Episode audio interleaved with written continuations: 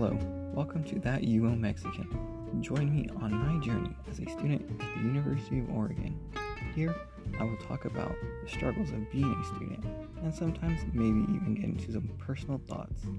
So get comfortable and have fun listening to the life of That UO Mexican.